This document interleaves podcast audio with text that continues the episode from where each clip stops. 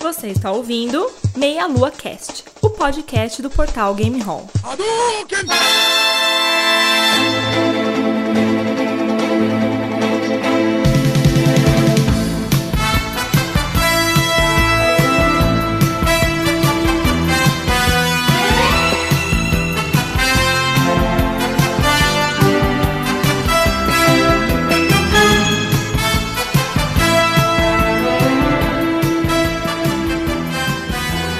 Saudações, queridos ouvintes. Estamos começando aqui mais um Meia Lua Cast e hoje um episódio do tipo que nossos ouvintes e a gente gosta muito, que é sobre dublagem. Eu sou André Bach e hoje eu tô aqui com Guilherme Vertamati, Opa, tudo bom, galera? Caio Nobre Fala galera, boa noite. e elevem seus cosmos porque estamos aqui com o grande dublador Elcio Sodré.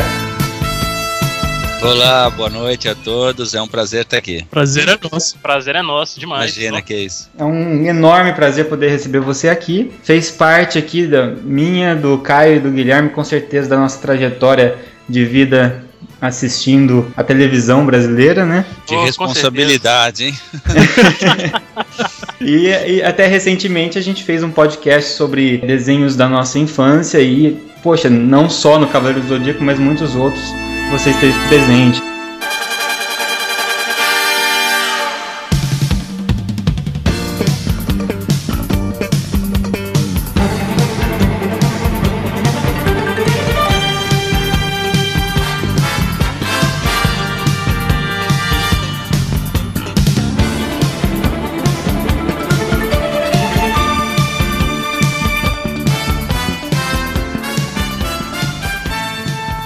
Bem, então para começar, a gente gostaria muito de saber como é que foi esse seu início na, na carreira, na dublagem, por que, que você resolveu começar a dublar, né, que é uma, uma vertente aí da, da atuação, e o que te chamou a atenção, por que você resolveu começar? Eu, desde pequeno, né, assistia aos desenhos na TV. Na minha época, o que bombavam eram os desenhos da Hanna-Barbera, né? Que hoje Uhum. vocês acham que é uma, uma água com açúcar.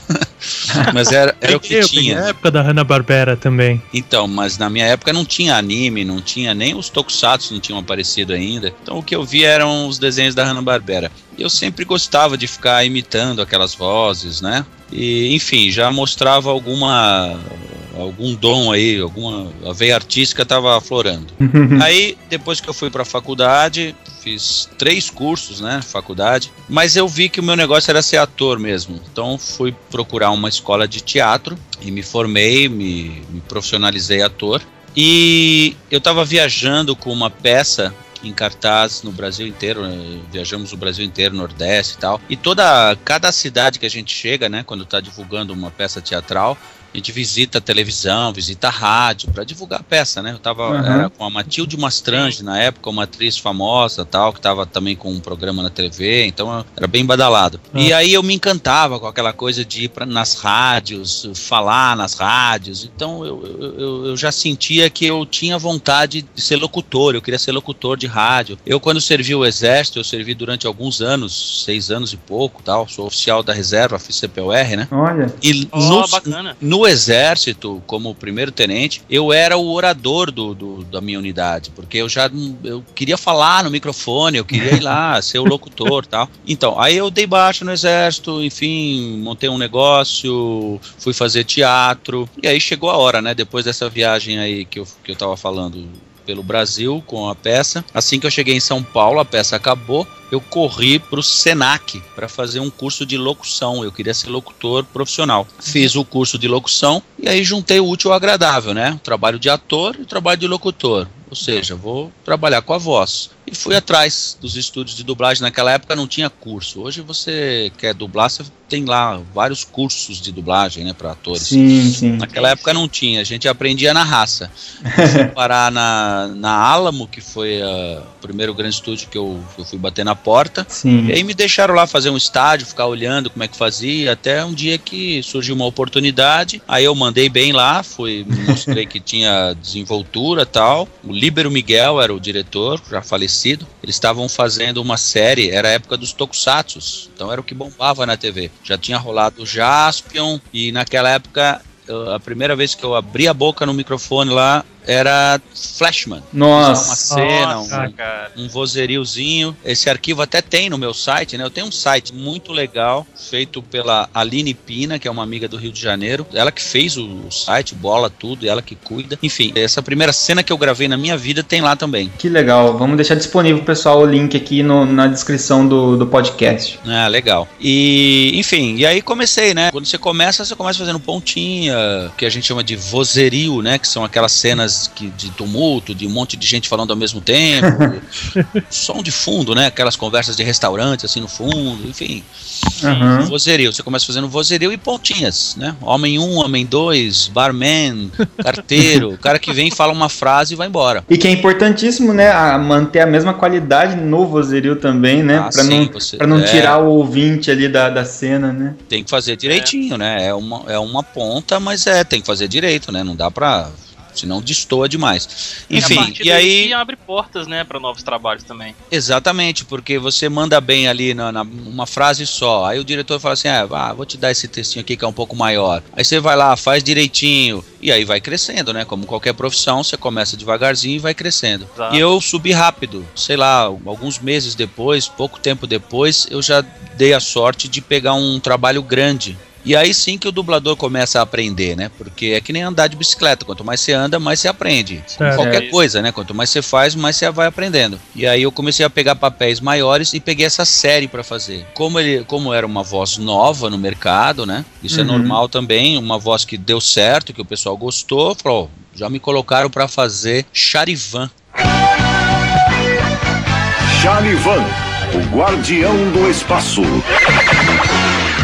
Foi o primeiro protagonista que eu peguei. A série era chamava Charivan e eu era o Charivan. Nossa. mais um tokusatsu, né? E pegou direto já um personagem protagonista. personagem né? grande, exatamente. Exatamente. Eu, eu- Uhum. eu tinha feito algumas pontas já em outros tal, mas aí já logo, logo, eh, rapidamente surgiu essa oportunidade e eu fiz o Charivan. Quando você é convidado, você já é convidado pra fazer a série toda ou aquela temporada inteira? Ou pode ser que eles chamem, tipo, ah, você faz os três primeiros, se gostar a gente vai estendendo e tal. Então, tipo um É. piloto assim, né? Eu não sei, na dublagem é muito difícil. Quando eles te escolhem, é aquilo que vai ser e pronto, né? Já não tem essa coisa de mudar depois. Então, eles testam antes, né? Exatamente. Tem, quando há necessidade, há o teste. Mas o teste Uhum. nada mais é para ver se a voz do dublador combina lá com a imagem. E se o dublador desenvolve ali, né? Se não- não vai travar, enfim, se não é um novato. Às vezes Hum. dá sorte. Hoje em dia mesmo, eu tô dirigindo séries com vários novatos que deram sorte, foram lá fazer o teste e passaram. E agora vão aprender na raça, né? Tem que Sim, aí, bala, aí tem que é. correr atrás do prejuízo, né? Exatamente. E foi o que aconteceu. E, da- e ali começou a abrir, as portas abrem mais rapidamente, né? Ah, você já faz um protagonista ali, então vou te dar esse papel aqui. Aí o outro já chama ali, aí, ah, legal, gostei, natural, voz diferente e tal. E aí, aí vai crescendo, como qualquer outra profissão. Você vai se destacando e vai crescendo. E aí era, como eu disse, era a época dos Tokusatsu, eu dublava mais na Alamo, que era um estúdio que, que bombava na época. Nossa, E aí por muito fiz tempo, né? eu lembro, É, eu lembro até hoje, cara, quando começava, tipo, versão brasileira Alamo. É, foi o melhor estúdio já que já existiu aqui em São Paulo. Ah, muito bom. E aí foi assim, e aí foi assim que eu comecei, fiz pontas em outros tokusatsu. Logo depois veio outro também importante, que foi o Black Kamen Rider. Sim, E isso aí- Ai, já Parece ficou bem marcante, cliente, né? é, o cliente escolheu, falou assim: "Não, eu quero, eu quero que você coloque". Eu fiquei sabendo disso depois, né? Uhum. que o cliente que, tinha, que escolheu falou: Não, eu quero aquele, aquela voz do Charivan, eu quero que você coloque aqui no. Porque às vezes o cliente dá o palpite, né? Que é a voz Sim. ou pede teste, como eu falei. Uhum.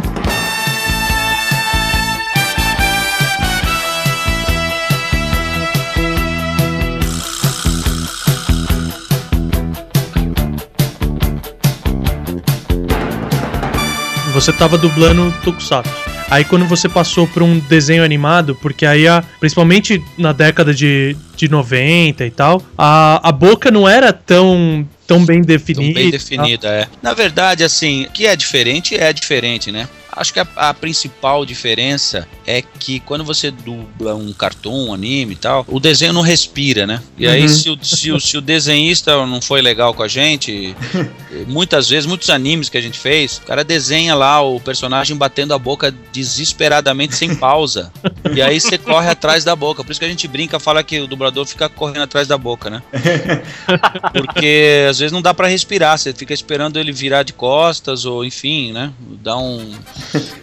Sacanagem isso. e por outro lado também o desenho é mais descontraído, né? Alguns acham que é mais fácil, outros acham que é mais difícil. Eu acho diferente só, não, não, não tenho preferência não. Uhum. É, deve ser até engraçado você, ter, você, ter- você procurar uma frase que encaixa no timing que a boca do, do personagem lá tá mexendo, né? É, pois é. Isso aí, na verdade, se- já seria um trabalho do tradutor, né? Sim. É. sim, Mas sim. nem sempre, aliás, nem sempre, eu tô sendo bonzinho, quase nunca o texto traduzido tá bonitinho lá, encaixado na boca. Então a gente sempre tem que acrescentar mais alguma coisa, alguma linguiça, né, como a gente fala, Uhum. encher linguiça, ou cortar, né, cortar alguma coisa. E é por isso falar, que não, não é uma tradução, acaba sendo aquela ver- a versão brasileira da, daquela Exatamente. obra, né? É porque É. a tradução, na verdade, ela tem que ser uma versão brasileira. Não dá pra você traduzir ipsis litteris o que o cara tá falando lá. Primeiro porque às vezes a, palavra não, não, não, não dá pra. Help não é a mesma coisa que socorro. Tem três batidas. Sim, Sim. sim.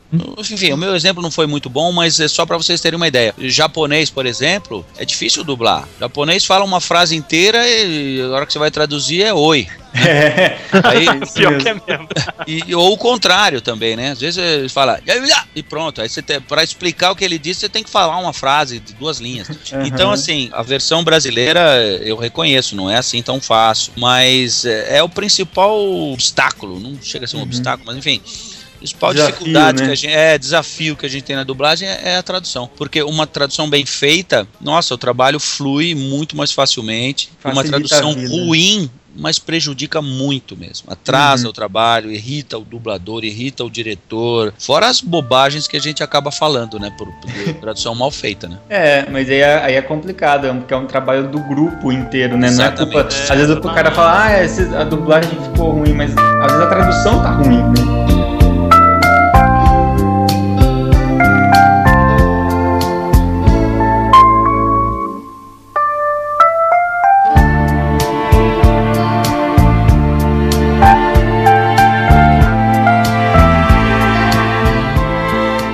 Bom, a gente deixou disponível para os nossos ouvintes que quisessem deixar algumas perguntas para você, Elcio. É. Então, alguns eu vou, vou ler aqui. Por exemplo, a pergunta da Vanessa Reis. Ela perguntou mais ou menos qual é o seu, o seu método de trabalho. Por exemplo, quando você recebe um personagem, como é que funciona a sua, sua metodologia de trabalho?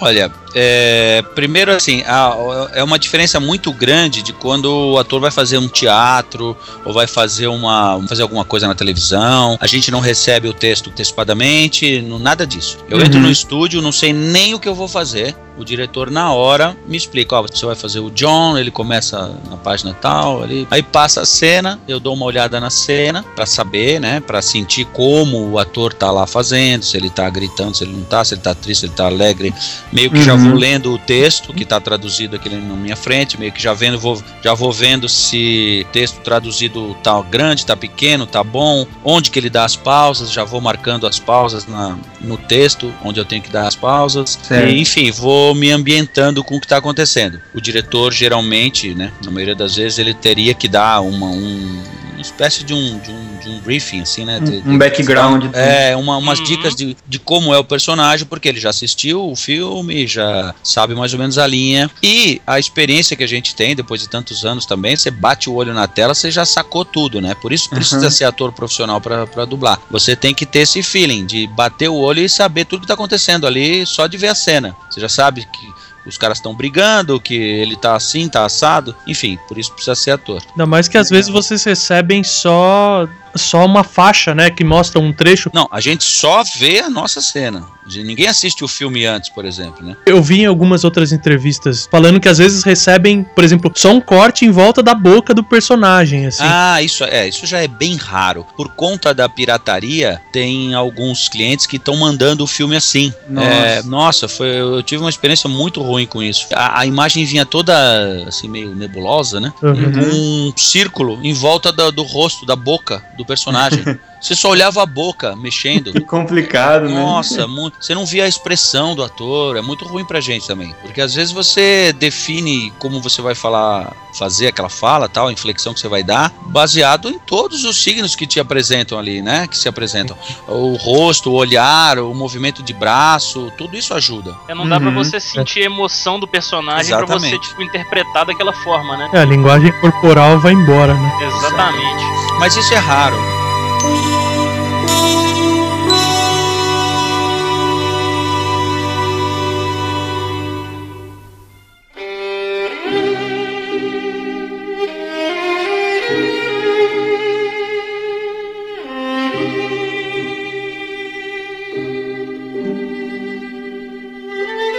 Então, pra gente entrar um pouquinho nos personagens, o pessoal ter uma ideia, né? Já, já, com certeza a maioria já conhece boa parte dos, dos seus trabalhos, mas é pra dar uma relembrada, então, por ordem, os desenhos e animes, alguns que eu, que eu lembro que me marcaram bastante, por exemplo, foi o Zé Colmeia. É, o Zé Comé, o Zé Comé foi criado pelo Casarré, né, a voz, pelo que eu sei. Uhum. E ele faleceu, um tiro perdido lá no Rio de Janeiro. E aí apareceu mais material para ser dublado e veio para São Paulo. Porque a dublagem é ou é Rio de Janeiro ou é São Paulo, né? Pelo menos até Uhum. hoje tá assim. Uhum. E aí veio para São Paulo e, e foi para BKS, se não me engano, a primeira vez. É, acho que foi para BKS. E aí fizeram testes, né? Ah, o Elcio faz vozes tal, brinca com a voz, bota o Elcio, bota fulano, bota o ciclano. E vamos ver quem que consegue fazer melhor, uh, chegar mais perto daquela voz conhecida já. E aí eu ganhei o teste e passei a fazer. Aí dublei lá um lote de vários episódios e pronto. Aí daqui a pouco aparece um outro trabalho lá na Alamo também com o Zé Comé. Ah, quem já? Ah, o Elcio já dublou o Zé Comé. ah, é, então vem aqui, deixa eu ver. Ah, é, então vai, o Elcio faz o Zé Comé. E O por que aí é vai. muito legal, né? Por você gostar anteriormente de Hanna-Barbera quando era mais novo. Exatamente, né? era um dos que eu imitava desde criança e pô, foi uma emoção fazer, né? Porque falei, caramba, como é esse mundo, né? Hoje eu tô aqui É. fazendo, sou o Zé Colmeia, vai.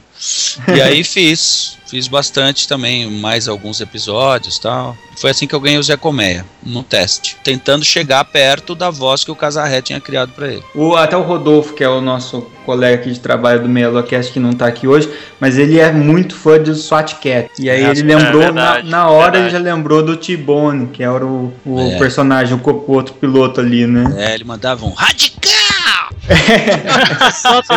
Ele, vai ficar muito feliz, cara, porque ele pediu, por favor, pede pro Elcio falar radical.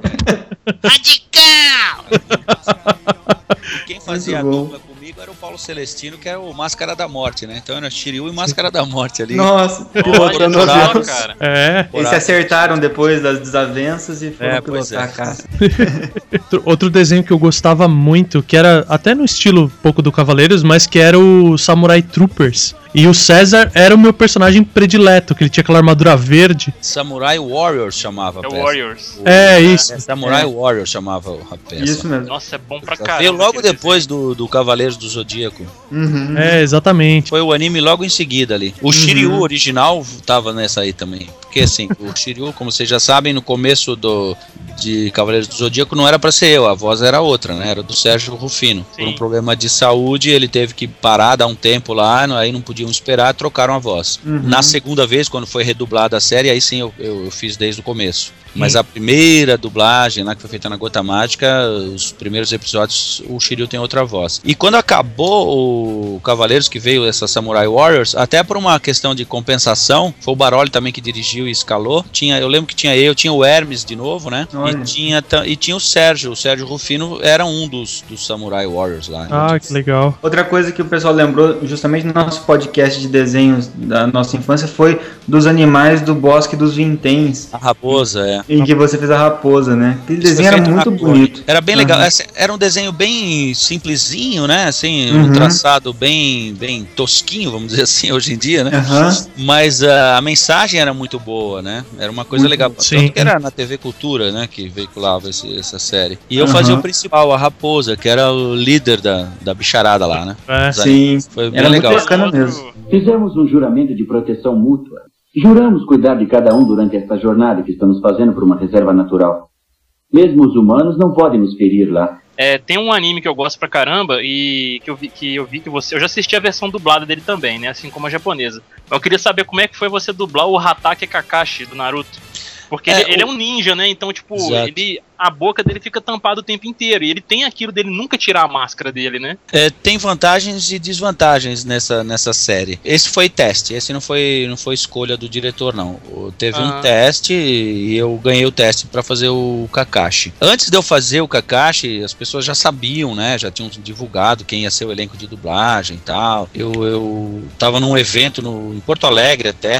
O pessoal veio falar para mim: olha, veio me dar dicas do personagem. Achei legal isso aí, porque já, nessa época já bacana. começava a participação mesmo dos otakus, né, na, na, na- na dublagem. Já Hum, estavam que se metendo, querendo escalar até, se metendo no bom sentido, né? Aham. Querendo escalar e dando opinião, e não, é porque essa voz não sei o que, não combina, porque tem que ser fulano, tem que ser ciclano. Hoje em dia isso tá bem mais presente. Mas enfim, começou ali no Naruto. Eu ganhei o teste e comecei a fazer. Pô, moleza, o cara não, não- não- quase não mexe a boca. Vez ou outra, mexe a boca. Uhum. Você você presta atenção e vê que tá mexendo. Aí você já tem que sincar ali na, naqueles movimentos do queixo dele. Mas Sim. 95% das vezes ele não mexe. Então, essa é uma vantagem que dá pra você soltar um pouco, é uma preocupação a menos o, sin- o sincronismo. Agora, o grande a coisa chata que tem de, de dublar Naruto, que eu falo sempre em todos os eventos que eu vou também, é a exigência deles na pronúncia do O, por exemplo, Naruto, né? Ah, Às vezes, ah, sim. naturalmente sim. você fala Naruto, Mas é Naruto. Naruto. É É. Naruto, é, é, exatamente. o O vira U, né? Assim como o E vira I, né? Sasuke. Sim. Uhum. Isso, Eles queriam a Sasuke, pronúncia isso. do japonês, Sasuke, Naruto. E isso às vezes, eh, isso às vezes não, isso sempre incomodava, e incomoda muito, porque eu tô dublando Naruto de novo, né? A gente tá dublando esses dias, esses dias mesmo eu dublei. Bacana, E, cara. e a preocupação do diretor é essa, é se a gente falou Naruto com O ou com U. Não, Uhum. saiu meio Naruto, vamos gravar de A- novo. Até Nossa. mesmo, Uma enche o questão, saco. é, até mesmo a questão dos ataques que eles utilizam, né? Os nomes dos ataques. É, os fãs reclamaram muito de algumas traduções que teve, Isso. né? que- mas acontece o seguinte, a gente, o dublador principalmente é o último, né? A dar palpite, a, a escolher se vai traduzir ou não. Tem o diretor a- acima dele e acima do diretor tem o dono do estúdio que recebe informações e, né, e ordens do dono do produto. E aí veio a ordem, o cliente queria que falasse assim, Naruto, Sasuke, queria que, que, que alguns Sharingan golpes foram. também. É, alguns foram traduzidos, outros não. Então não nos cabe. Isso aí, quem decide é o dono do produto, é o, é o cliente. Quando É, ele se te- intromete, às vezes ele não se intromete e, e aí quem vai decidir é o tradutor. Ele só pegou o trabalho para traduzir, ele traduz do jeito dele e aí vai e fica do jeito que ele traduziu. Eu tinha reparado mesmo nessa pronúncia do japonês mesmo, da, de- dessa que vocês têm que utilizar mais ou menos voltado lá pro japonês, até o Sharingan mesmo, que é aquela técnica ocular que o Kakashi Aham. usa, que muita gente aqui no Brasil fala Sharingan. Lá Ah, no é? desenho fala Sharingan, né? Muitos trabalhos, não só o Naruto, eles mandam às vezes a pronúncia também. O que, que eles querem que, essa, que, que você saliente, a sílaba.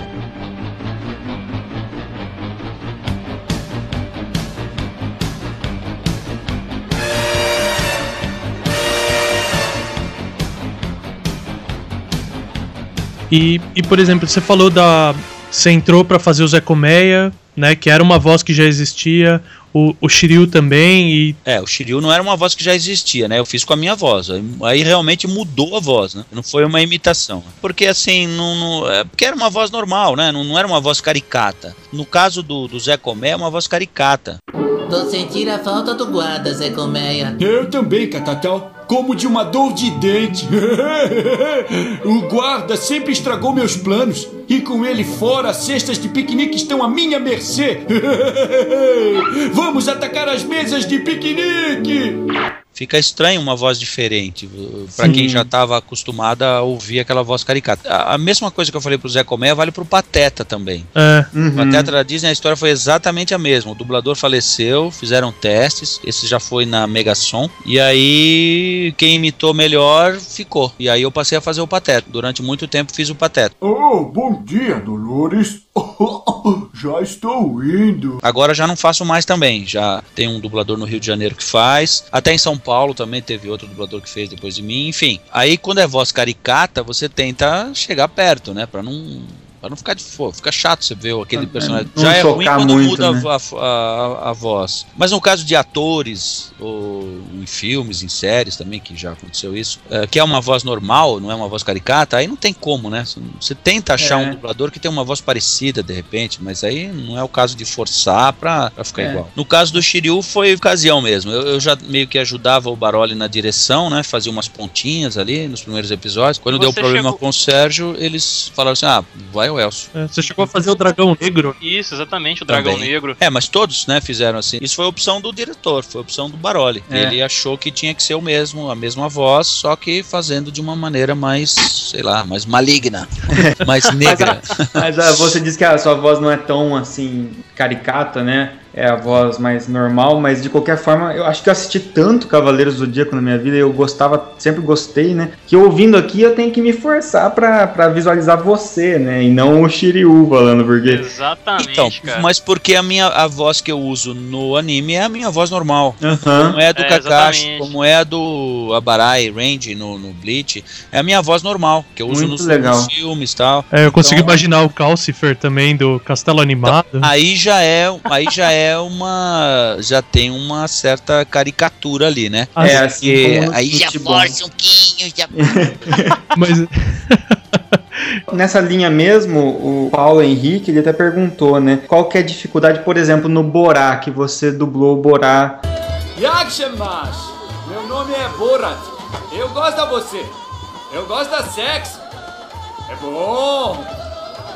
Este é meu país do Cazaquistão.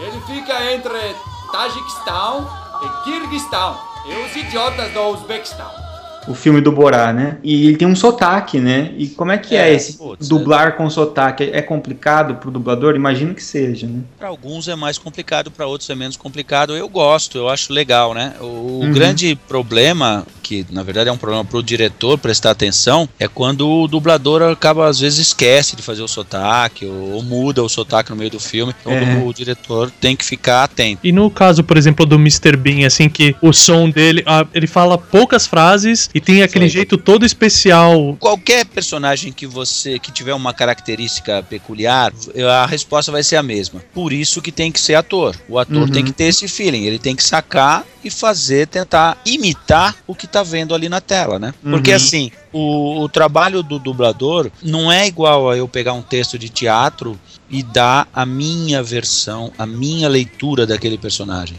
Se você for assistir Hamlet, você vai assistir três montagens diferentes, você vai ver três Hamlets diferentes. Cada ator uhum. vai dar a sua, né, junto com o diretor, vai dar a sua, sua leitura, a sua versão, vai fazer o seu Hamlet. Uhum. No caso da dublagem não tem essa, já está pronto, já está feito. Alguém já fez. O cara uhum. que fez o Sacha Barão lá, que fez o Borat, que a minha pronúncia era Borat, né? Uhum. É, ele, ele criou o personagem daquele jeito. Eu tenho que ter feeling, ter capacidade de entender o que ele fez e tentar fazer igual a ele. Só que em português. Hum. Eu não tenho que fazer do jeito que o Elcio faria. Se eu fosse uhum. o ator do filme, aí eu ia fazer do meu jeito. Mas uhum. eu tenho que tentar fazer do jeito dele. Então é mais difícil. Uh, até aproveitando e continuando a resposta do Borat. É muito legal fazer sotaque, porque você se diverte, né? É, uhum. Geralmente é comédia. É, você mostra um talentozinho a mais, quer dizer, é, é, um, é um plus ali no seu trabalho, né? Então Sim. o ator gosta de fazer, gosta de fazer papéis caricatos, fazer aquele que é o fanho, que é o gago, ou aquela bichinha afetada, entendeu? Que você tem que desmunhecar, ou, ou fazer sotaque, ou fazer um cara que tá se disfarçando. Eu fiz um que virava, ele se disfarçava de mulher no filme, então você tem que ir pro falsete. Então isso sempre é legal, é muito mais legal do que você fazer o feijão com arroz de sempre, né? Amplia o leque de, de de portfólio É, mostra é. versatilidade, né? Exatamente. E aí você, inclusive, abre portas, né? Porque você faz um, aí os outros viram e quando tiver outro, eles te chamam. Então o que que acontece? Agora, toda vez que tem um indiano, que tem alguém pra fazer de sotaque, japonês, pode ver, eles me chamam pra fazer. Que legal. Claro que tem outros, tem vários colegas que conseguem fazer e fazem, podem fazer melhor até. Mas fica aquela lembrança, entendeu? Se aparecer um indiano, eles já falam, ah, vai sair, põe o Elcio, isso aqui, não sei o quê. Entendeu? Já vai meio que. eu- o que eu faço de árabe, indiano, japonês, nos filmes, onde, onde não predomina essa raça, entendeu? Onde o cara é um, um ET ali no filme, ah, Aham. bota o Elcio. eu acho legal. Eu gosto, eu gosto de fazer sotaque.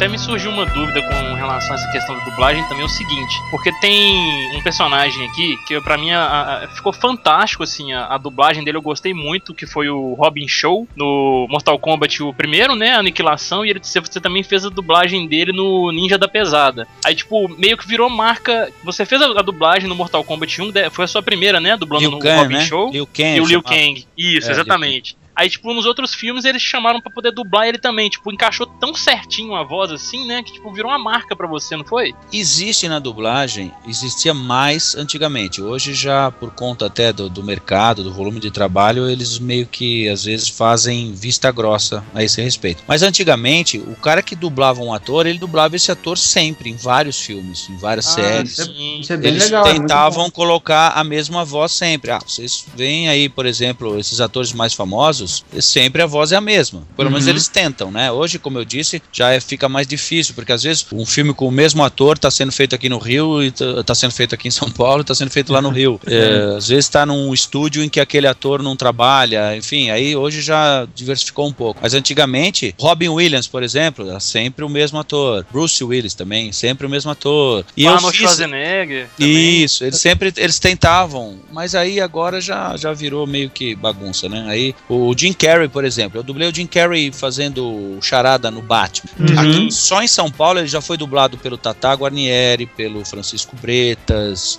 sei lá mais quem. No Rio de Janeiro pelo Marco Antônio, pelo Briggs, enfim. eh, Hoje já não, eles não, não levam muito isso em conta. Uhum. Mas alguns atores, sim, eles mantêm, procuram manter sempre a mesma voz. Provavelmente esse que, que escalou o filme, ou tinha visto que eu tinha dublado esse ator lá no, no, no Mortal Kombat, ou foi coincidência, isso acontece também às vezes, coincidência, fala, Ah, pô, bacana. esse cara. O diretor chega pra mim e fala assim, ah, é, você já dublou esse cara? Pô, então eu escalei bem, né? Falei, é, é deu sorte. Nem foi por causa disso, tá vendo? Foi, foi só um, um obra do acaso. Várias vezes aconteceu. Ah, Mas porque Legal. realmente no meio há uma identificação da voz com aquela, com aquela fisionomia.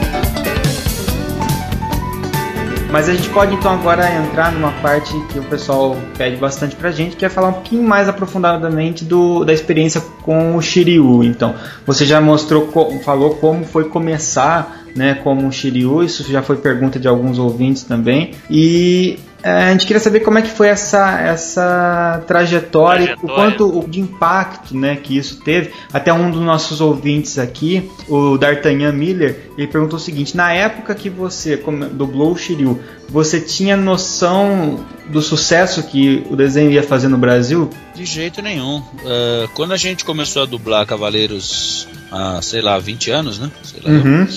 Era só mais um trabalho. Era mais um desenho, a gente falava desenho. Era uma, Aham. um desenho japonês, tal, vamos lá, vamos fazer, tal. blá, blá. E a gente foi fazendo. Aí começou a aparecer gente querendo fazer entrevista, querendo ver quem eram os dubladores, umas revistas eh, especializadas né, em animes. Até Aham. então a gente não sabia nem que existia. E aí falou, pô, que legal, não sei o que. Aí começaram a, a- falar da nossa carreira, querer os dubladores começaram a aparecer, porque até então eles eram figuras escondidas ali, ninguém sabia quem era. Uhum. E foi, foi graças a Cavaleiros. Isso é uma coisa que em toda a dublagem, Uhum. essa ideia de que Cavaleiros é que abriu as portas para mostrar o trabalho dos dubladores. Uhum. Bom, eu já eu falei que eu, eu acabei entrando na série por, por obra do acaso. Aham. E depois, na segunda vez, quando a manchete queimou, pegou Uhum. fogo lá e queimou toda, toda a dublagem do Nossa, que- a série foi Nossa. redublada desde o início. E aí, aí sim, aí eu já fiz desde o primeiro episódio. A gente não fazia ideia, mas na segunda vez, quando a gente dublou na Alamo, foram anos depois, sei lá, 15 Uhum. anos depois, 10 anos depois, aí a gente já sabia tudo. A gente já sabia o que significava Cavaleiros e a responsabilidade que era dublar aquilo, né? Sim. Então a gente já entrou com pisando em ovos. Opa, tá todo mundo olhando, tá todo mundo esperando. Agora tem gente, enfim, não é que a gente ah, então, fez de qualquer jeito e depois caprichou. não, Não, não. a gente tenta sempre fazer o trabalho melhor que pode, né? É interesse do, do próprio dublador. Mas assim, era um, ah, isso era um trabalho diferenciado, entendeu? Então aí a gente já Uhum. sabia, já tinha ideia. Tanto não foi um trabalho feito de qualquer maneira que, graças a esse trabalho, que as pessoas se interessaram tanto em saber quem eram os dubladores, né? É, isso é, é uma prática que vem do Japão, né? No Japão, o dublador tem status de, de, de ator global, que seria aqui, né? Aham. Eles cultuam os caras, as vozes, sempre a mesma voz que faz aquele mesmo ator. Enfim, é uma coisa que veio junto, veio do Japão, é da cultura deles. E um dos nossos ouvintes aqui ele perguntou o seguinte: o Alvair perguntou se quando você dublou o Shiryu ou qualquer outro personagem, na verdade, que muitos têm cenas né, de fortes em termos de emoção, né, uma carga emocional grande. Se você fica mais, se o dublador de modo geral fica mais restrito mesmo à técnica ou se ele acaba mesmo se emocionando com alguma Ah, cena. acontece, acontece as duas coisas, com certeza. Mais uma vez, mais uma, uma demonstração aí da necessidade de ser ator para fazer esse trabalho. Sim. Você tem que embarcar na do personagem, né? Obviamente que Sim, tem aqueles sim. que vão pra técnica, né? Eu não preciso chorar de verdade para fazer um cara chorando no filme. Claro, claro. Isso é técnica. Não preciso dar risada de verdade, achar engraçado. Isso é técnica. Mas você pega uma cena forte, como por exemplo, quando eu dublei Uma Lição de Amor, Uhum. dublando o Champagne, eu, pô, eu me emocionei de verdade. E todas as vezes que eu assisto o filme eu me emociono. Eu me emocionei dublando, tive que parar pra chorar, pra recuperar, porque não conseguia falar. E, e em outros filmes também isso acontece às vezes. E quando é espontâneo assim, né, fica tudo muito melhor também, né? Quando é espontâneo. Ah, sim. Fica. ah, Sensacional, que É isso. lógico, fica muito melhor quando realmente você significa que você embarcou mesmo naquilo e, e tá vivendo, que é o que o ator tem que fazer mesmo, né? Uhum. Tem que se colocar no lugar do personagem lá no filme, tentar viver, vivenciar aquilo que ele tá vivenciando na cena. Quanto mais próximo da, da realidade ficar, melhor vai ficar o resultado. E no outro extremo, vamos dizer assim, né? Que esse é, é chegar o mais próximo da realidade. Vocês fizeram a- aquela brincadeira de redublar a luta do Seiya com o Shiryu. Shiryu, dá um cacete nesse bunda mole. Esse velho tá cada vez mais gagá. Shunrei, vai indo na frente e prepara nosso banho. Eu tomei um pó de saque, mas eu tô legal. Vou cobrir você de porrada, cabeleira. Isso é o que vamos ver. Bem, é. Espera um pouco, eu vou dar um pau nesse pequeno pônei e a gente vai embora junto. Esqueceu quem é o protagonista desta série? O Kurumada errou no nome. O título deveria ser Saint Shiryu. Aqui- aquilo dá muita vontade de fazer sempre, de às vezes pegar um trechinho, fazer uma brincadeira dessa. Dá muita vontade e a gente faz muito isso internamente, né? Brinca. eh, teve, teve uma época que faziam lá o Tela Class. Ah, sim, O pessoal nossa. do, do. Hermes e Renato, É. que eles sacaneavam lá os filmes chineses, aqueles filmes trash demais. Sim. aquela- Putz, eu morria de inveja, cara, porque era exatamente o que eu queria fazer, o que eu queria falar era falar aquelas bobagens e brincar com a imagem. Porque aí você procura texto que caiba na imagem, né? Na, na, Aham. no trejeito, no Sim, movimento do sim. braço, na cara, na feição da pessoa. Não importa o que ela tá falando. Naquela cena, o que fica perfeito, tá, é aquela outra frase que É. você quer pôr. Às vezes a gente faz isso, consegue fazer isso num trabalho sério, mudando um pouco o texto original pra ficar mais parecido com a imagem. Mas nada se compara a fazer uma palhaçada daquela, né? E aí É, tipo- a gente ia fazer um evento em Brasília, eu e o Hermes, e, pô, evento é sempre, é sempre meio que a mesma coisa, né? Eu, fui- eu já participei de 106 eventos. Nossa. 106 eventos. Caramba. São muitos eventos. Tá tudo relacionado lá no site também, todos Uhum. eles. E aí eu, eu ia pra um evento, eu sabia que o Hermes também ia, falei, encontrei com ele e falei assim, pô, vamos, vamos aprontar alguma, vamos fazer alguma brincadeira. É, o que, que a gente pode fazer? falei, pô, vamos fazer, vamos pegar uma cena de cavaleiros e vamos zoar. É, legal, tá. Aí combinamos, passei lá no estúdio dele lá, bolei o texto, né? O Fábio ajudou também, Fábio Campos, que opera e dubla também, dublou a, série mais nova, o Ômega. Uhum. E aí falando, pô, vamos fazer uma brincadeira. Aí eu esco- escolhemos a cena, né? Que é uma cena que tivesse os dois bastante tempo. E aí eu bolei o texto, fiz praticamente o, esqueleto ali do texto, tudo. E a gente foi pro estúdio e, lógico, no estúdio sai uma coisa a mais. O Hermes colocou alguma coisa dele. Mas basicamente foi aquilo que eu tinha feito. E aí a gente zoou, brincou, pra levar no evento e mostrar, né? E no final das contas a gente acabou nem mostrando naquele evento, mas aquilo foi pra internet e Aham. bombou, o pessoal gostou. Nossa, claro que bom. tem aquele que não gosta, né? Que fala, Ah, pô, isso aí, pô, Não, tem que entender que é uma brincadeira, né? É, Shiryu cantando Anitta, pô. com, minha, acabou com Mas- meu sonho, né? Pô, mas isso que é legal, né? Dá Então, essa a que, mostrar quebrar. que, é, que nós somos humanos e a gente brinca e a gente. Eu será, a maioria gostou. Eu já tinha É. feito isso antes com o Shiryu sozinho no Para Nossa Alegria, né? Que legal. Nossa. É, que foi aquela época que só tava aquele negócio de para nossa alegria. E um dia eu brinquei também com aquilo sozinho. com- Eu tem uma cena do, do Shiryu aí também que nossa senhora deu quase um milhão de Eu acho que eu lembro disso. Foi antes mesmo. é, né? foi antes, foi antes. É. Eu, eu não aguentava mais. tô- Só, é, qualquer canal, qualquer coisa, você via aqueles, aquela família cantando para nossa alegria, que era engraçado e tal. Uhum. E eu um dia tava lá brincando com aquela música na cabeça, eu bati o olho no Shiryu e mandei o, no, no lugar do cólera do dragão, eu mandei um para nossa alegria. Aí que veio a ideia, né? Aí veio a ideia, eu falei, caramba, eu podia fazer uma palhaçada. Ah, Aí eu peguei a letra da música, como não canto nada, né? E como o estilo é dramático e tal. Uhum. Aí eu, eu declamei a poesia, né? A letra da música. No- Como é que é? Nos galhos secos de uma árvore qualquer. Assim, bem, bem dramático e tal. E culminando com o golpe, né? Nos galhos secos de uma árvore qualquer, onde ninguém jamais pudesse imaginar, o Criador vê uma flor a brotar. Olhai, olhai, olhai! Os lírios cresceram no campo, e o Senhor nosso Deus os tem alimentado para nossa alegria! Nossa, E demais. aí mandei lá pra Aline Pina, que é, como eu falei, a minha amiga do Rio lá que cuida do site. Falei, pô, vamos, vamos fazer uma brincadeira com isso. O que, que dá pra você fazer? Eu esperei que ela fosse pegar umas figuras do, do Shiryu, umas fotos, colocar e a minha voz de fundo. Mas não, ela garimpou cenas e sincronizou o que eu tinha Caramba. falado na, na imagem. Foi um trabalho dela, artesanal dela. A hora que eu vi aquilo pronto, falei, nossa, mas ficou sensacional. E aí colocou na internet, aí, nossa, aí aquilo virou uma, uma bola de neve, né? Todo mundo compartilhou. Se você olhar hoje no YouTube lá, se somar todos as- os cliques lá, vai dar um milhão, sei lá. Bom, pra gente ir chegando ao final aqui da, da entrevista, a gente queria primeiro perguntar um pouquinho sobre o novo longa dos Cavaleiros que estreia em- muito em breve aqui pra nós, né? É, saber como é que se tem alguma coisa que você pode falar dele, né? De como foi a dublagem, como é que foi esse reencontro entre aspas, né? Porque boa parte do elenco e- e dublou também. Como é que foi dublar novamente Cavaleiros do Zodíaco?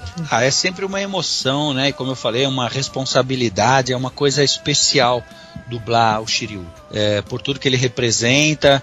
É, as pessoas me perguntam às vezes, pô, qual foi o personagem mais legal, mais, o mais difícil, o mais bonito, o mais não sei o quê. É, é difícil você escolher um né, ao longo de 25 anos de carreira, não, não dá. Eu vou ser injusto com algum. Algum que foi mais difícil, que foi mais fácil, que foi mais legal, que foi mais prazeroso. Agora, se você perguntar qual foi o mais especial de todos, não tem como fugir disso. Uhum. Foi o Shiryu, óbvio, por tudo que ele representa, por esses 106 eventos que eu já fiz pelo Brasil inteiro, fui, fui a lugares que eu jamais imaginei que eu fosse pisar na minha vida, né? Uhum. E por todos os amigos que ele me apresentou, né? A gente está aqui conversando agora basicamente por culpa do Shiryu, porque ele é o carro-chefe mesmo. Então, assim, claro que eu tenho um carinho muito especial. E aí, quando surgiu esse, esse novo longa, claro, não só eu, mas os meus colegas também, cavaleiros, todos ficaram emocionados e com aquele, né, aquela vontade de ir lá e quebrar tudo. Porque pra nós que, que tivemos a infância e assistimos Cavaleiros, eu, a hora que eu assisti o trailer dublado que saiu, foi de arrepiar, né? Todo mundo junto ali. Nossa, É, demais, cara. Muita gente vai amar e muita gente não vai gostar porque é, o traçado é outro, né? É uma Uhum. outra leitura, é quase humano, né? É feito Uhum. no computador muito bem feito. O, Uhum. visu- o que eu tenho a dizer é o seguinte: eu, eu vi só, obviamente, as cenas que o Shiryu aparece. Uhum. É, o traçado é lindo, o visual achei muito bonito, muito bem feito. É, eu não sei a história, eu não assisti o filme inteiro, não, não- não- peguei qual é o, né? O que, Uhum. que eles exploraram nesse longa, mas é, o que eu tenho a dizer é que 95% das pessoas vão gostar, porque não é possível. Uhum. Tá É. muito bem feito, muito caprichado, as vozes são as mesmas. É o próximo passo eu acho que é fazer fazer com, com atores mesmo, né? Sim, é. Só o live action mesmo. É isso, é, me fugiu o tempo. é, é, porque tá, tá quase isso, né? Muito bem feito. Eu achei bem legal. Eu acho que esse filme vai bombar mesmo. Vai bater recordes de bilheteria aí. Verdade. Porque a expectativa é muito grande. Eles, eles também estão sabendo trabalhar isso, né? Você vê que esse Uhum. filme já tá pronto. Acho que eu dublei ele em junho, se não me engano. Olha só. Não lembro exatamente, mas acho que foi em junho. E já tá pronto, e eles estão divulgando devagarzinho. Vai haver uma premiere agora no- na, na próxima terça-feira lá no Cine Bristol, é, dia 2, né? Dia 2 de setembro, nove dias antes da estreia. Você vê, o, o humor negro, né? O dia da estreia também deve ser bombástico, né? Humor negro, infelizmente.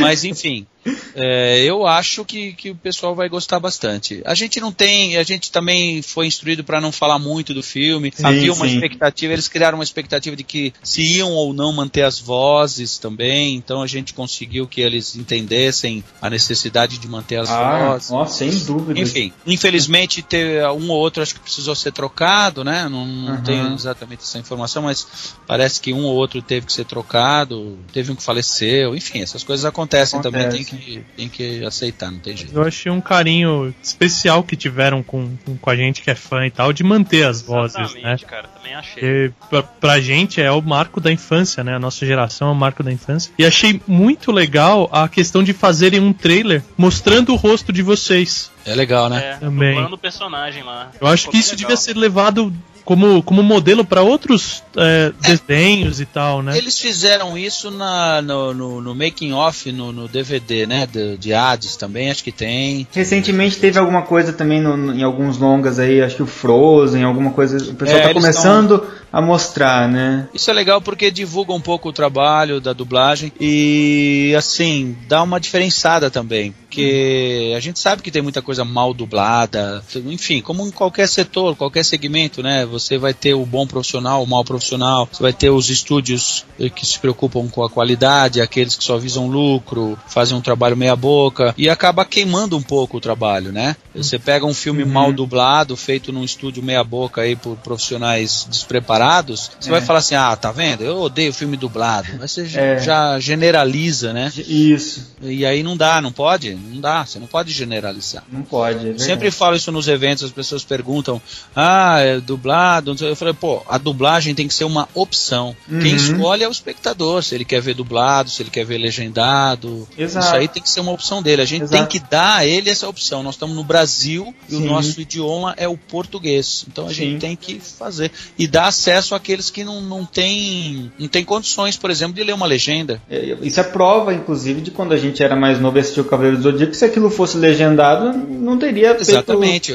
Você, você pensa nas crianças que não têm É. ainda não sabem ler ou não tem aquela, aquela agilidade. E assim mesmo na outra ponta, né? Os idosos também Sim. já não tem mais essa. Às vezes É. não conseguem enxergar, tem os deficientes visuais também. É, os exatamente. analfabetos, e aí, eles não vão ter acesso a essas obras de arte? Então a Exatamente. nossa missão, além de, de, de muito difícil e tal, ela tem esse caráter também de, de, de ajudar. Tornar acessível, né? Exatamente, tornar acessível a, a todos aquela obra de arte. Vocês têm mais alguma pergunta? A minha única Não, não. pergunta é se você ainda trabalha com teatro, né? Se ainda se envolve com peça. Olha, o ator, ele é um. A gente brinca até no meio que é um eterno desempregado, né? Ele tá sempre procurando trabalho. Tá em cartaz, ele tá lá na peça, tá em cartaz, acabou a peça, ele tá desempregado. Ele vai procurar outra peça, ele vai ser chamado para fazer outro trabalho. O ator faz teatro, faz televisão, faz dublagem, faz comercial de TV, ele faz de tudo. Então, eu não estou em cartaz, não estou fazendo teatro. A última peça que eu fiz foi, acho que há dois anos, sei lá. Participei de um, de um, de um festival lá em Curitiba, uma coisa rápida. Já estava há muitos anos eh, enferrujando já. É uma coisa que eu gosto. Eu acho que é o que o ator mais gosta, é o teatro. Uhum. Porque ali você tem o feedback na hora, ali é. Enfim, o trabalho de ator eu duvido. Se você perguntar para 100 atores, 98 vão dizer que, que preferem teatro a qualquer outra coisa. Então, assim, eu sinto falta, mas já há algum tempo eu não tô no, não tô no, no circuito aí. Tem colegas que estão direto, né? O Francisco Bretas, Walter Breda, o Marco Aurélio Campos, enfim, estão sempre em cartaz e conseguem conciliar com a dublagem. É, eu tenho, levo uma vida diferente aí, sei lá, corro muito e acabo dublando muito, dirigindo e, e não, não vou atrás. E aí você vai se afastando, vai se afastando e acaba caindo no esquecimento. Quem sabe um dia eu produza uma peça e volte em cartaz e retome esse lado. Mas faz falta mesmo.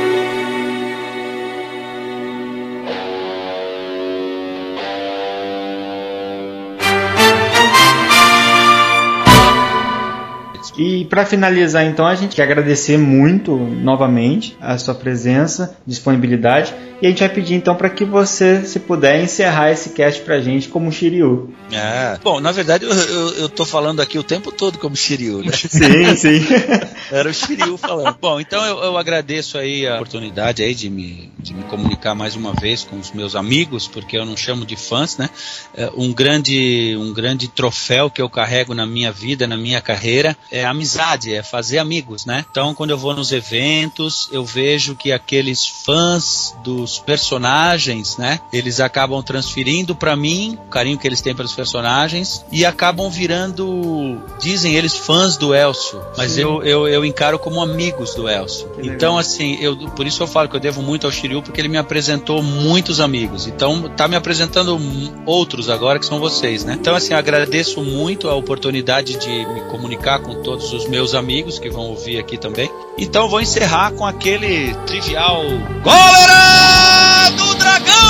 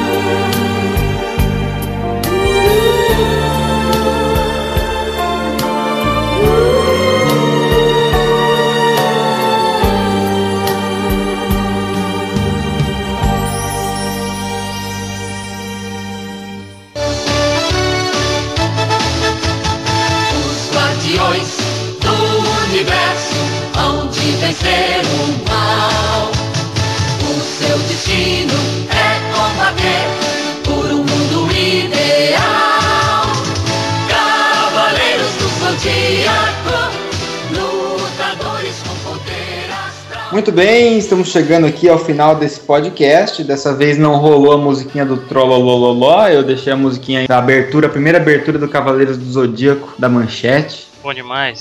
É só para os fortes, cara. E eu e o Caio estamos de volta aqui, mas trouxemos mais alguém conosco na leitura. Surgido das sombras aqui. Rodolfo Cunha aqui. Incorporando o nosso, que- nosso podcast aí agora, você surgiu das cinzas, Rodolfo. Das cinzas, estilo Ave Fênix. Ó, que, que honra, cara, que honra. Eu vim aqui pra, pra anunciar nossa nova parceria com a loja Zillion Games. É Zillion com Z-I-L-I-O-N Games. Zillion, né? Facinho.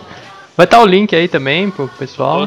Loja muito boa, vende consoles, games, acessórios, tudo que vocês quiserem, até jogos usados, fitas de Super Nintendo tem lá, coisa desse tipo, assim, dá uma olhada no site, e se não tiver, vocês podem falar com, com eles pelo Facebook, mandar e-mail, serviço nota 10. Eu comprei meu Wii U lá, então estou muito feliz. Ostentação. E é legal que é uma, uma loja que ela é uma loja física em Piracicaba, porém ela atende também pelo site, né? Então é muito legal isso. Qualquer lugar, até no o Acre acho que eles já venderam, cara. E quem for aí da região de Piracicaba vai conhecer pessoalmente, mais legal ainda. Nada como visitar a loja e ver de perto tudo, a lojinha montada, é tão gostoso loja, cara, de game. Nossa, e agora que ele- eles trocaram a loja, né? Então, ainda, ainda não tá 100% pronto, falta algumas das coisas, mas tá espetacular a loja, cara. Tá muito bonito lá. Muito legal, então vão lá né, conhecer a Zillion, seja pessoalmente ou virtualmente. Então é isso aí, né, Rodolfo? Abraço, meu cara. Valeu. Valeu, galera. Falou.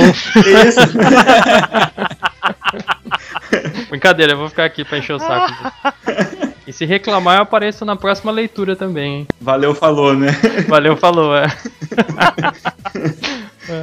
Enfim, cara, vamos aproveitar então que estamos ainda nesse clima de Cavaleiros do Zodíaco aqui. Nossos amigos aqui do Costelas Hidromel fizeram um podcast com a nossa participação meio do Caio sobre Cavaleiros do Zodíaco. Overdose de cavaleiros aí? Pra fã nenhum botar defeito. Pois é, se você é um cara que acompanha sempre Melo Soco, você é um cara legal, você já ouviu esse cast. Mas tem algum desavisado aí que chegou por aqui e falou: pô, legal, entrevista com o Sodré, não conhecia o Meia Lua Frente Soco. Agora vai lá, clica ali no link embaixo e ouve o link de Cavaleiros. Que a gente não falou só sobre Cavaleiros do Zodíaco, foi falado também sobre a mitologia de Cavaleiros do Zodíaco. Então teve uma relação bem legal com a mitologia grega, um pouquinho de mitologia nórdica, tá legal pra caramba. E o mais legal de tudo é que você pode acabar de ouvir isso e ganhar uma caneca, cara. Customizada, né? Única. E é uma caneca do Cavaleiro do Zodíaco também, do signo que você escolher, né? Pra você conseguir ganhar essa caneca, tem que ouvir o cast. E lá no cast tem as instruções.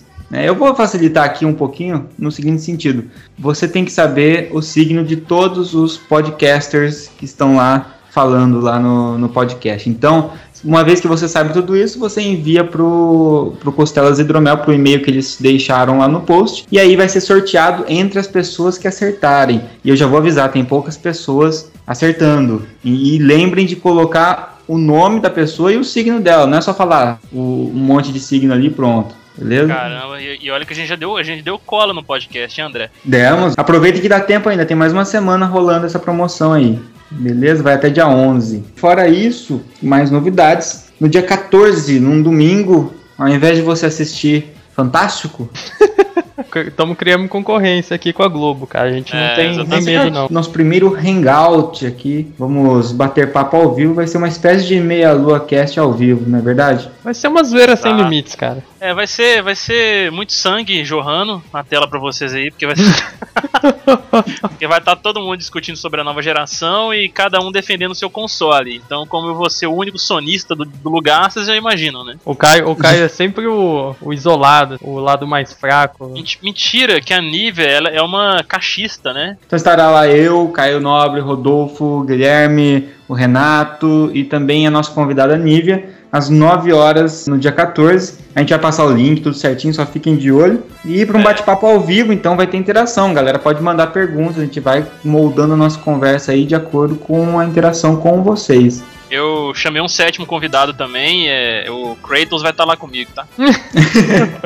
E antes de começar a leitura, só então aproveitando o clima aqui de Cavaleiros, a gente tem no- nossos parceiros da Meia Lua Store, eles têm produtos bastante diferenciados. Acabamos de falar das canecas da Fábrica Nerd de Cavaleiros. Eles têm também as camisetas parecidas com a caneca no mesmo estilo. Se você não quiser a caneca, você tem a opção da Parecida camiseta. porque dá pra você beber na camiseta ou o quê? É, mais ou menos. Tem que fazer isso depois e ver se dá certo. camiseta, né, cara? Você pega a camiseta, coloca dentro de um balde com a sua bebida e aí Aí. depois você torce ela na sua boca. Ó, Olha um jeito beleza. true Super, higi- beber, super né? higiênico, né, cara? A camiseta pode estar limpa, né? O Caio não lava roupa, hein, galera? Vocês já manjaram, né? Cara, que isso. Sou um cara muito limpo. E aproveitando então, vou deixar aqui o link de alguns trabalhos bacanas também da Old School Pixel Art. Tem umas pixel art de, de cavaleiros que ela fez, o Shiryu, o Seiya, só que no formatinho pixel art, cara, como se fosse um joguinho da era 16 bits, assim. Tá show de bola, cara. E também o nosso amigo Fernando lá, do Papercraft Arts, ele fez um elmo de Libra que eu já andei postando aí. Ele faz, ele tem como fazer o elmo de qualquer cavaleiro, cara. Então, se você quiser encomendar ali um, um elmo massa do, do Cavaleiro Zodíaco, ele faz. Eu vou deixar um exemplo ali do, do Libra com o link pra fanpage dele. Lembrando que é de papel, hein, galera? Não vai sair dando cabeçada com as coisas aqui, né?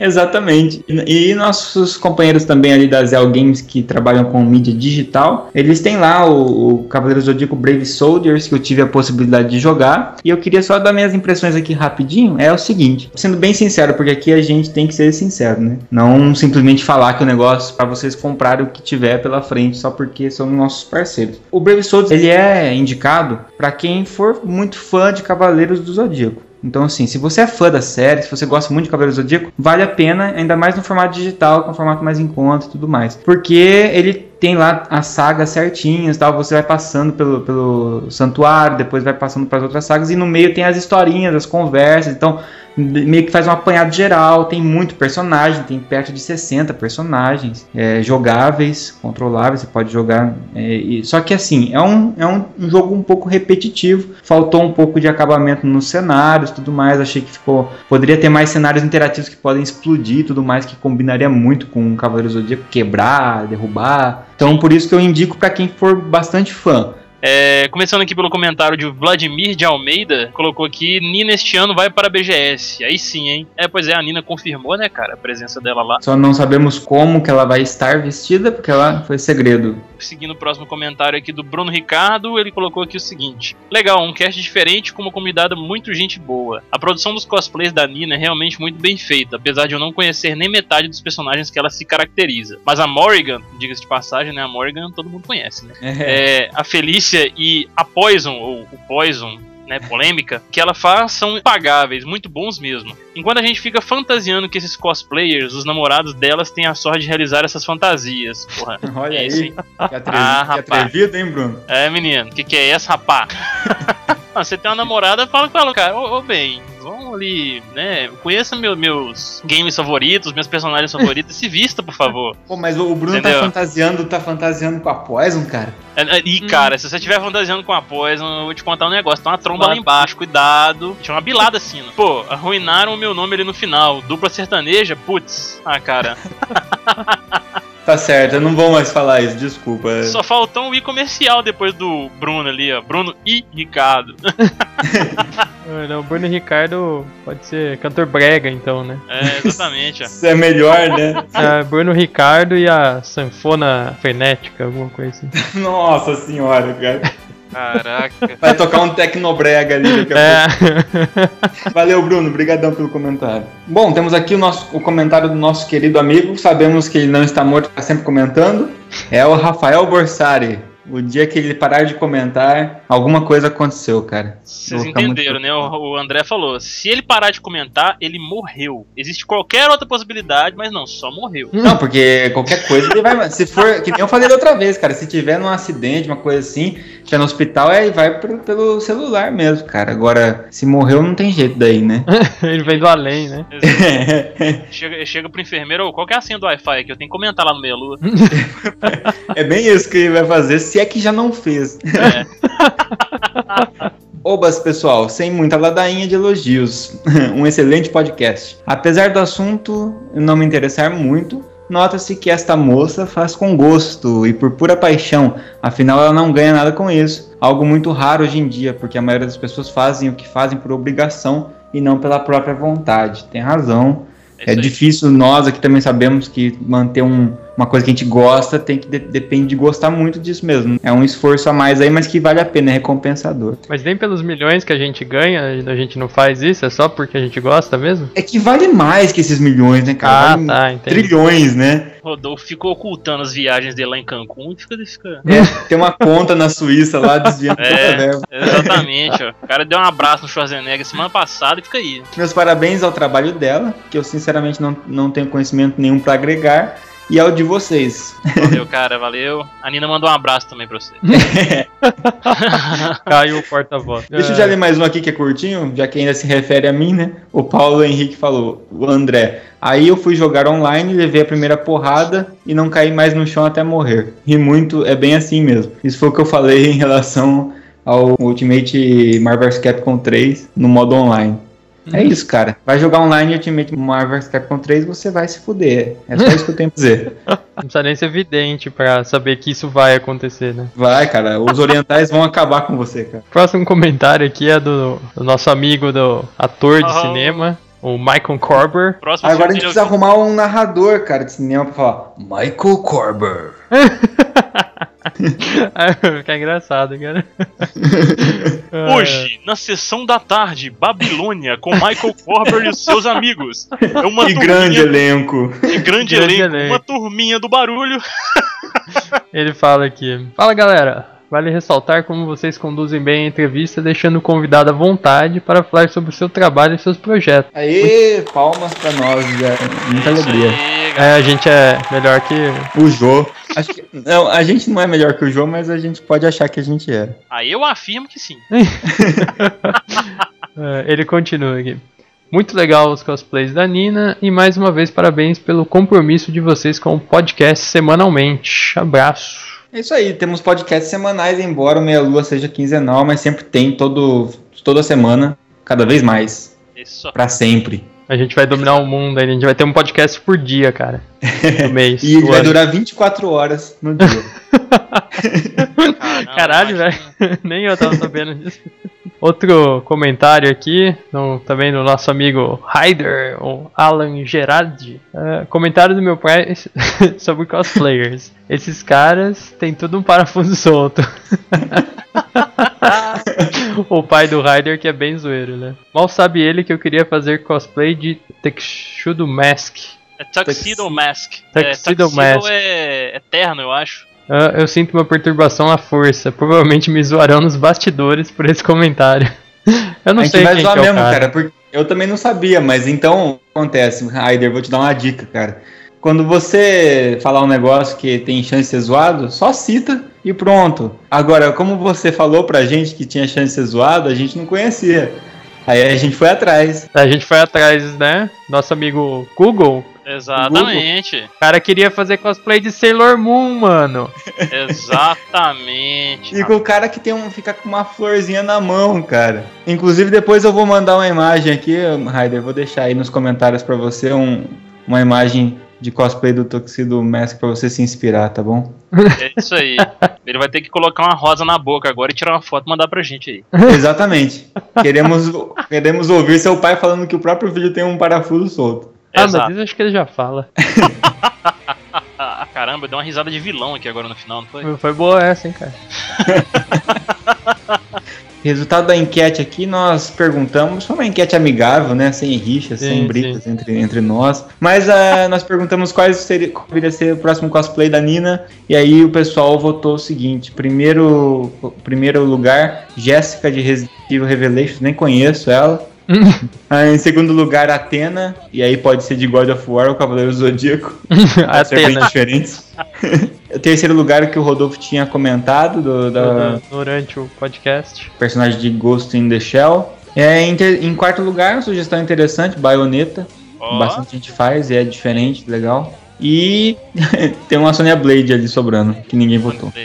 Ninguém gosta da Sonya Blade, cara. Sonya Blade, Sonya Blade tá batido, né, cara? Mas é uma sugestão interessante pra Nina, pelo jeito, porque é a, é a personagem mais vestida das personagens de Mortal Kombat. Ah, é, é isso é verdade. verdade, né? E como não pode mais faltar, né? A, acabamos de dar o resultado da enquete e a gente resolveu fazer uma enquete então de hashtag treta aí, né? Sim. E envolvendo o tema do podcast, a enquete é a seguinte: qual é o cavaleiro mais inútil de Cavaleiros do Zodíaco? Porque assim, essa todo promete. mundo tem os favoritos, né? Tipo, e tem É. aquele outro que você não gosta, porque ele era cuzão, sei lá. Mas qual que é o mais inútil? Aí você tem várias opções ali no meio da, da saga ali, né? Logo- Logo no começo já tem alguns, e depois, se você assistiu tudo, você vai ver que tem muitos outros. Coitado, Jabu puxa saco da saúde, cavalinho. É, cara, aquele, aquele cavaleiro de lobo, cara. Lobos são tão legais, e daí tem aquele cara, velho. É tão triste. Nash. E o, o que todos gostam muito, muito querido pelos fãs, que é o Cavaleiro de Golfinho, da constelação de Golfinho. Cara, tem uma constelação de golfinho, cara. A constelação de golfinho é por causa que os golfinhos que abandonaram o planeta, né? É, olha aí, cara. Foram extintos, né? Os É, a única coisa que ele faz é falar tchau e obrigado pelos peixes, né? Eu tenho certeza que vai ter gente colocando cavaleiro de ouro só pra sacanear isso. E aproveitando então que a gente tá falando da votação, você só consegue participar da votação e ter acesso a conteúdos exclusivos se você fizer parte do nosso grupo de ouvintes. E vai estar o link aí. E eu quero mandar um abraço também, cara, nesse podcast, mandar um salve pro Bruno Cabeção, cara. Você Olha lembra do, do Bruno Lembro, Cabeção? lembro do Bruno. Por causa que o Bruno Cabeção era o cara que, que mais também curtia Cavaleiro do Zodíaco naquela época, cara. Ele tinha, e ele tinha o bonequinho do Shiryu. Então, Ó, aí sim. dá um salve lá pro Bruno Cabeção.